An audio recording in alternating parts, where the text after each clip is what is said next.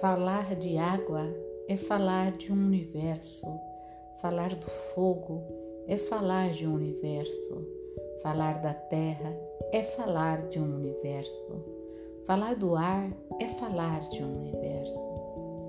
E aqui, como nós falamos do sopro, que esse sopro que nos une e que caracteriza no humano o sim, também é aquele que nos irmana para a temporalidade civilizacional. E quem despertou isso em mim foi meu filho, com oito anos de idade. Saindo do banho, Eduardo começa a rir sozinho no box e eu pergunto: Meu filho, o que foi? E ele: Mãe, eu pensei uma coisa tão engraçada agora. Eu indaguei: O que foi, filho? Ele respondeu: é verdade que o ar da terra sempre esteve aqui? Eu afirmei: É, filho, é verdade. O ar da terra sempre esteve aqui. Ele rindo falou: Então respira bem fundo agora. Eu, como boa mãe, claro, obedeci. E ele me disse: Você pode ter respirado agora o ar de Cristo. Vejam o que me disse uma criança de oito anos.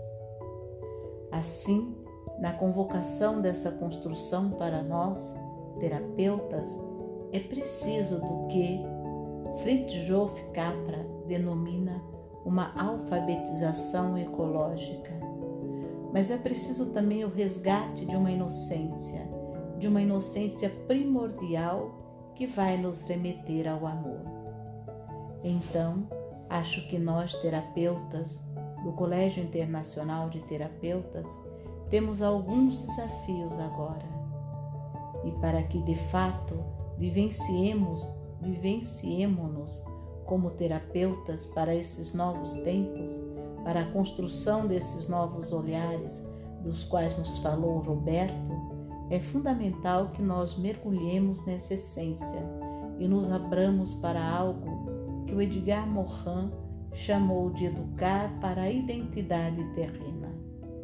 Esse é um dos sete aspectos dos sete saberes de uma educação para o terceiro milênio. Então, é para essa ousadia que nós somos convidados. Na mesa do almoço, eu conversava com os dois Marcos, o Arruda e o Aurélio, e lembrei também de um trecho do Diálogos com um Anjo, que diz: Quando você ousa e dá um passo no vazio, cria uma ilha florida e outros poderão caminhar nela. Eu penso que isso é um desafio para nós terapeutas do Colégio Internacional de Terapeutas. Hoje, quando eu fui acolher com a Glorinha Sobrinho, o seu aspirante Vanderlei Passarela, que seja muito bem-vindo ao nosso colégio. Agradecemos muito por você estar junto conosco. Havia na sala o unicórnio sobre o qual nós falamos, lembrando daquele chifre que integra os dois hemisférios do cérebro. É bom lembrar que esse chifre que nos une os dois lados do cérebro existe porque esse unicórnio tem quatro patas e cada pata do unicórnio se nós fizermos uma analogia com os quatro elementos, estrutura e sintetiza no corpo e no próprio chifre do unicórnio a água, a terra, o fogo e o ar. O chifre do unicórnio é o som, esse quinto elemento, o som primordial, esse verbo primordial que nos conecta à Grande Mãe, que nos conecta com esse Pai amoroso, com essa origem, Pai, Mãe. Eu acredito que cada vez que nós, como terapeutas, formos partilhar com as pessoas que estão conosco nas nossas diferentes atividades, seja como terapeuta social ou ambiental, seja como terapeuta individual, é importante que a gente honre o fato de que é preciso partilhar experiências, porque, como afirmou há décadas Jean Yves, segundo os antigos terapeutas, o que não for assumido não será salvo. Neste mundo, nós estamos experimentando uma face de Deus. É a face humana, é a face de água, é a face de terra, é a face de fogo transmutador, é a face de brisa, de canto de sabiá, de canto de bentivi.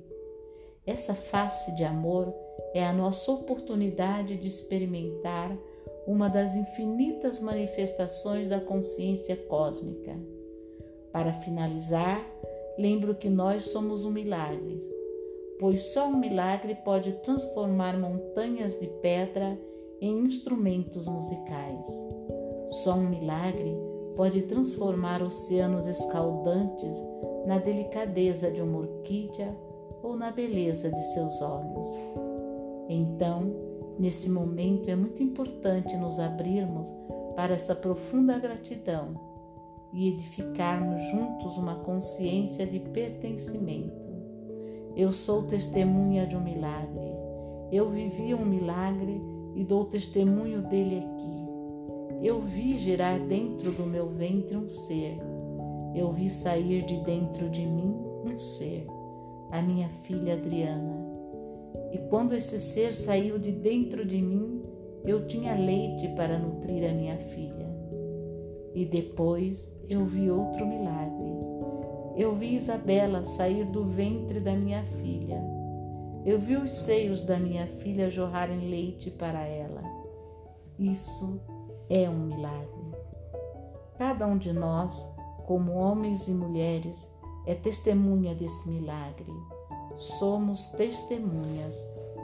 Agora, precisamos identificar como, qual é a seta, qual é a energia, qual é o amor que nos fará juntos bordar essa nova humanidade em que nós acreditamos, essa nova fraternidade.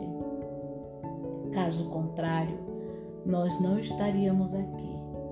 E uma fraternidade que não seja nem antropocentrada e nem androcentrada, mas que seja inclusiva de todos os filhos e filhas da terra, das águas, dos pássaros, dos peixes, do irmão Sol e da irmã Lua, como cantava São Francisco. Não por acaso esse símbolo, essa estátua franciscana está aqui conosco, para nos lembrar dessa irmandade inclusiva, solidária e ética.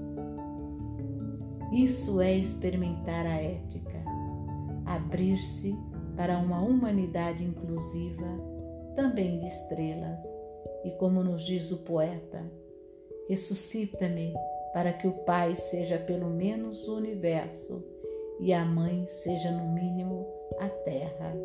Obrigada.